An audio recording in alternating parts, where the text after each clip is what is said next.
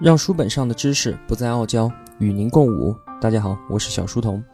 我的音频节目和读书笔记首发平台是在小书童微信公众号，请您打开微信，在公众平台搜索里面输入“小书童”三个字，小是知晓的小，这样您就可以在第一时间收听到我的节目了。也欢迎您到我们的 QQ 群里面互相交流。同样的，搜索“小书童”就好了。我们在这里期待与您命中注定的美好相遇。今天我们接着来说国有企业改革。之前我们说了，一九九二年证监会成立，资本市场给国有企业输血，使得中国资本市场的非理性、巨大的投机性和没有投资价值的特点，在这个时候就奠定了下来。紧接着，朱镕基肯定朱城经验，为国有企业的产权改革带来了曙光。中央确立抓大放小的改革方针。那么抓大放小，小的卖掉没有问题，主要是大的要来怎么抓呢？在这里啊，我先简单的说一下当时的整个市场的状况。之前在八十年代的时候啊，我国处于短缺经济。那么作为八十年代的企业，如果你能够大规模的制造，能够搞科学的管理，那么你就可以吃得开。而到了九零年代，就有了很大的不同，因为我们摆脱了短缺经济，商品啊迅速的丰富了起来。那么这个时候，变得哪些企业才能够成为英雄呢？就变成了销售型的，会做市场的，会做品牌的。以及会讲故事的企业才能够成为新的英雄。另一边，市场需求方面，当你吃饱穿暖以后，你就需要给家里面买一个彩电，买一个冰箱，买一个洗衣机，对吧？所以国家的产业也跟着发生了变化，从快速消费品进入到了耐用消费品领域。从八十年代的吃的和穿的，到九十年代的家电行业，就成为了最大的利润点，被爆发了出来。进入九十年代，中国就进入了家电行业的高速发展、高度繁荣的一个时期。而当时的跨国公司对中国这一块神奇的土地是抱有玫瑰金色般的美丽梦想的。当我们面对外资的重兵压境，一场民族产业保卫战迅速的打响了。而让跨国公司和我们自己都没有想到的事情是，在中国家电市场的商战当中，跨国公司居然丢盔弃甲。大败亏输，那我们的家电行业是怎么把日本、把美国这些跨国公司给干掉的呢？靠两条，第一条叫做价格战，我们同样的商品比你便宜百分之三十，可不可以？靠价格战来血拼。第二个靠什么呢？靠振兴民族品牌。中国人你要买中国货，不然你就是卖国贼。用大量的广告轰炸来传播这个事情。所以啊，靠价格战和振兴民族品牌这两大法宝，中国的家电企业，比如说海尔。长虹、TCL、科龙、康佳、春兰等等等等，在这两年多的时间里面，迅速的收复失地，成为中国消费市场的龙头企业。而到了一九九六年的时候，国家说要抓大放小，我们要抓的就是这样的企业，我们要扶持海尔、扶持长虹这样的企业。国内市场的繁荣以及新兴企业的集体胜利，让中国企业家们第一次信心爆棚。他们突然发现啊，原来世界并没有想象中的那么遥远，那些不可一世的跨国公司似乎并非不可追逐，奇迹是可以瞬间诞生，罗马也是可以一天建成的。于是，进入世界五百强在当时突然就变成了企业家们共同的梦想。被世界五百强的梦想所吸引的不光光是企业家，与这一份高昂气势相呼应的。是中央政府和学术界也达成了同一个乐观的共识，那就是抓大就应该全力扶持那些从市场中拼杀出来的企业，把他们尽快的送进世界五百强。于是，杀进世界五百强成了一项国家经济的战略目标。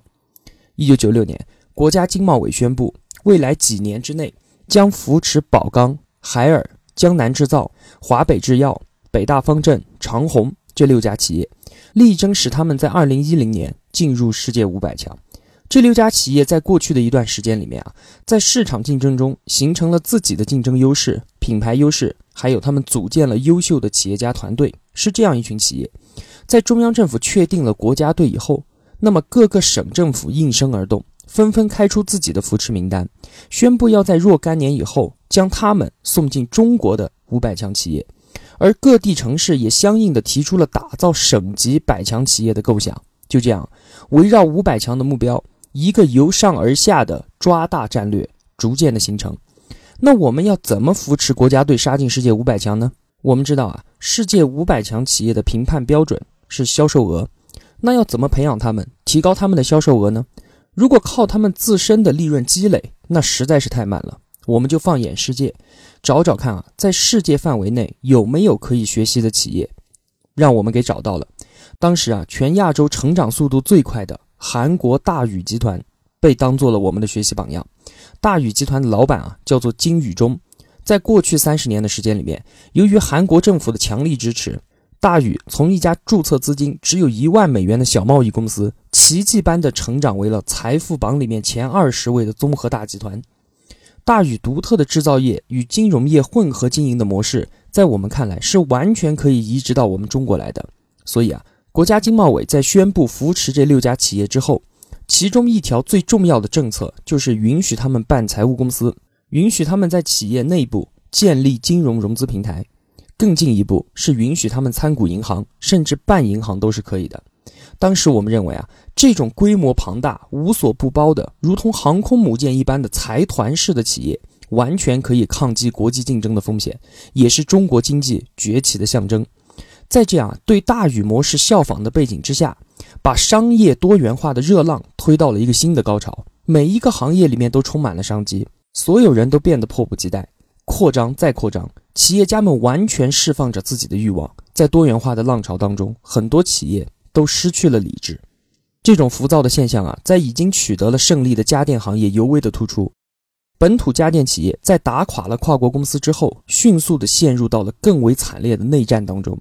国内所有企业都处在相同的技术层面上，所以内战的武器还是价格战，一边杀价格。另一边呢，是一轮又一轮的以技术创新为噱头的观念大战。在其后的一段时间里面啊，各家电企业不断的宣布自己实现了革命性的技术突破。比如说啊，有一种叫做光触媒空调的，它被宣称是二十一世纪空调业的重大突破。其实呢，就是在过滤器上面啊，加了一张含有活性炭的过滤网，成本不到一块钱。而无菌冰箱被宣称说是冰箱进入绿色时代的标志。其实无菌冰箱就是在冰箱的塑料部件上面啊加入了一种药剂，成本不到十块钱，却可以靠这个概念抬高两百元的售价。而采用了数码景深电路的数字彩电，其实就是把彩电技术中电子数原理换了一个新的概念再进行描述。这样的例子啊实在是不胜枚举。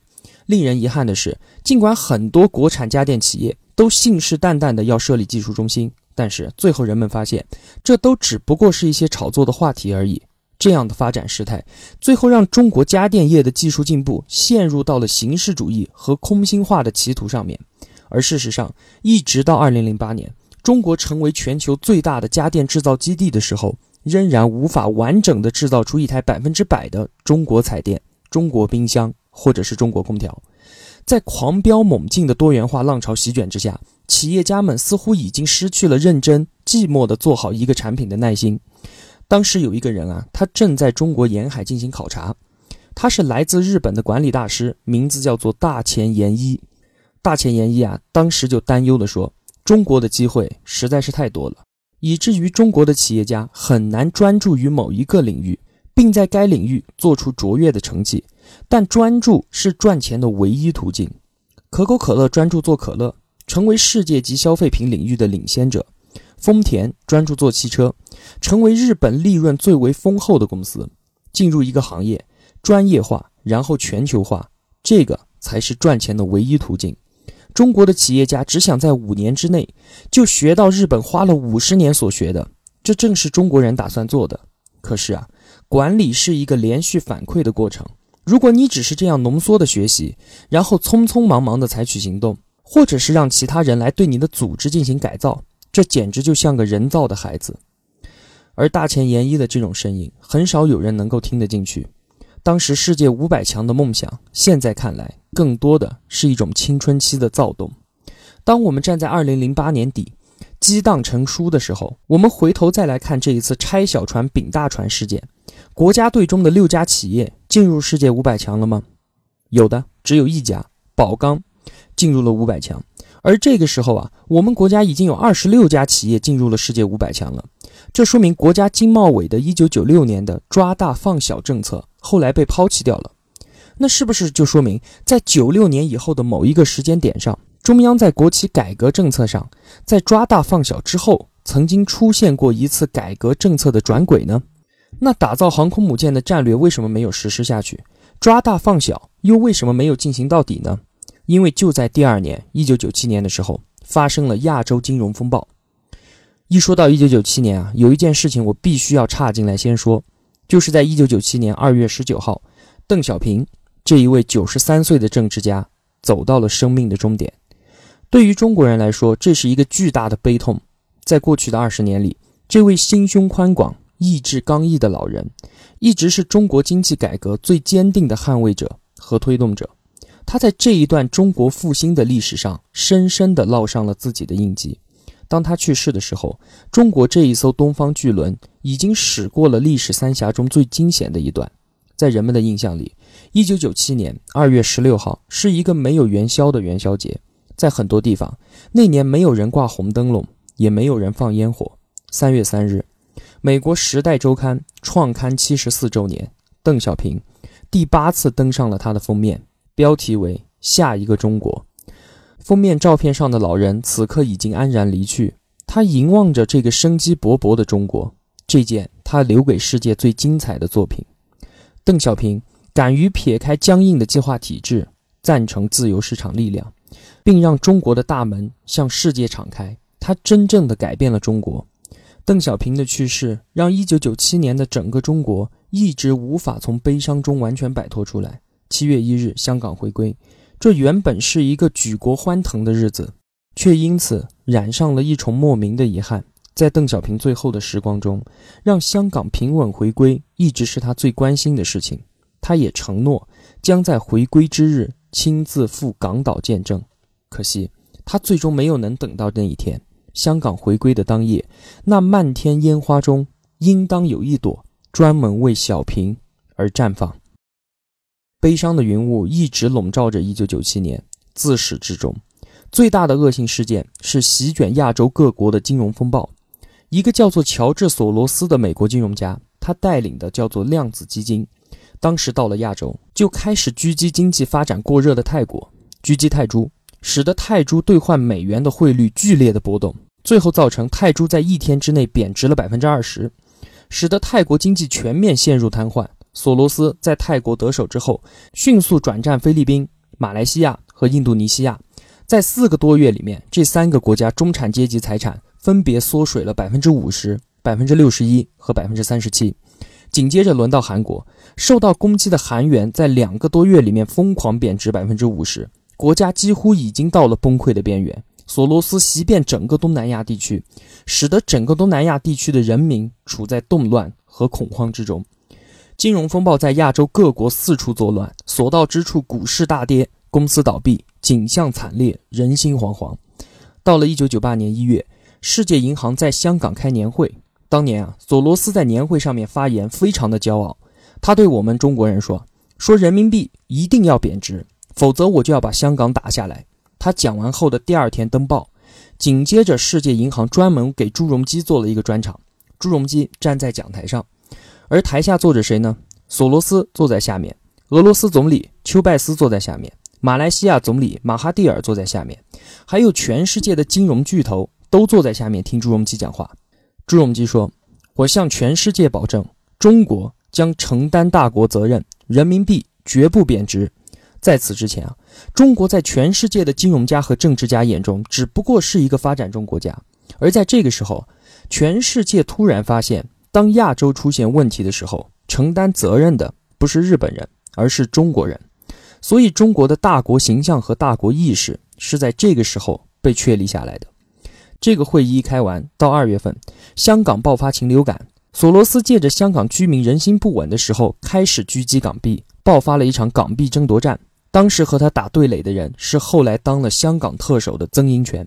港府强力入市，朱镕基呢？动用了一千两百多亿人民币，力挺在曾荫权后面。这一场仗啊，打到最后，索罗斯大败而归，但是中国也付出了很大的代价。尽管中国对国际资本实施了金融管理，没有受到金融风暴的直接影响，但随着整个亚洲的低迷，我们自身的日子也不好过。我们的股市陷入低迷，消费市场冷淡。随着市场环境的骤然变化，中国民营企业迎来了一个突如其来的雪崩之年。一批曾经叱咤风云的明星企业纷纷的陷入困局。在山东临朐，秦池的机场孔正兴冲冲地赶往北京，去领取企业形象最佳单位奖。但是啊，赴北京的途中，媒体就爆出秦池白酒勾兑的丑闻，两届标王就此陨落。还是在山东济南三株的吴炳新定了一个销售额保两百亿、冲三百亿的宏伟目标，但是啊，八瓶三株喝死常德老汉的新闻见报之后，他的理想就再也没能够实现过。在河南郑州，亚细亚商厦的总经理王穗洲面临着连锁店开一家亏一家的窘境。这位以日本八百磅为榜样，一心打造中国销售连锁帝国的王总，在这一年离开了郑州亚细亚。在广州，广州太阳神的创始人怀汉兴，在自己多元化经营战略宣告失败之后，在年底正式辞去了总裁职务，从此深居简出，太阳神江河日下。而在珠海，凭借着自主研发汉卡系统起家的史玉柱，在这一年，他的巨人大厦盖了三年，但是只有三层，巨人集团名存实亡。然而，历史从来不是按照人们预想中的线路一丝不苟地前进，更多的情况是一条又一条的岔路，总是在最意外的时刻出现。一九九七年发生的诸多企业崩塌事件，意味着狂飙时代的结束，一个全新的成长周期即将开始，无数传奇正在路上。在一九九七年之前，所有的本土企业家百分之九十五的精力都放在销售和做广告上，经历了这一次的集体失败之后。中国的企业家开始把他们的精力放到了更扎实的企业内功的建设上。从此之后，中国的企业以及中国制造走向了理性的年代。谁也没有预料到的是啊，亚洲金融风暴的陡然爆发，以及国内市场的空前萧条，却意外的让中国国有企业的市场化改造进程突然加速。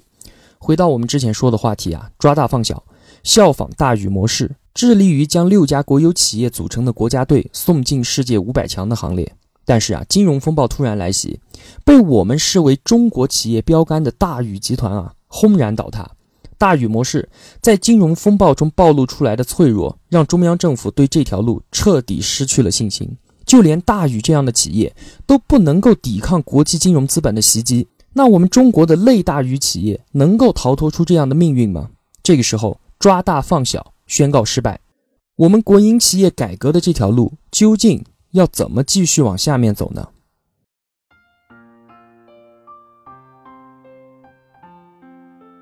小书童不才，在您面前献丑，只愿与您结伴而行，让求知的路上不再孤单。以上仅为学习所得，与您分享，如有偏误，还请斧正。如果同学们觉得我的解读有帮助的话，还希望您能打赏一些。小书童感激一路陪伴的是这样慷慨的您。读书分享真是一件很苦的事情，小书童非常需要各位同学的陪伴与支持，这是我能继续在这条路上走下去的根本动力。请您和身边的家人朋友分享我的节目，希望我们在互相陪伴、见证彼此成长的同时，能够发酵出一种温暖的感情。这感情应该叫做爱吧。我们每个人都希望让陪伴和爱能够感染更多的人，一同成长。而我一个人的力量又是那么的微乎其微，这需要各位同学的共同努力。小书童再次叩谢。好了，让书本上的知识不再傲娇，与您共舞。小书童与您不见不散。